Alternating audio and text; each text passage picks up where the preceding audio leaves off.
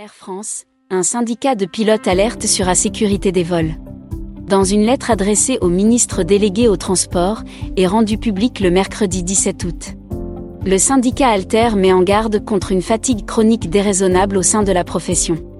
Outre l'impact sur la sécurité des vols, l'ambition de rendement du directeur général d'Air France Benjamin Smith fait exploser les risques psychosociaux, estime le syndicat Alter dans sa lettre.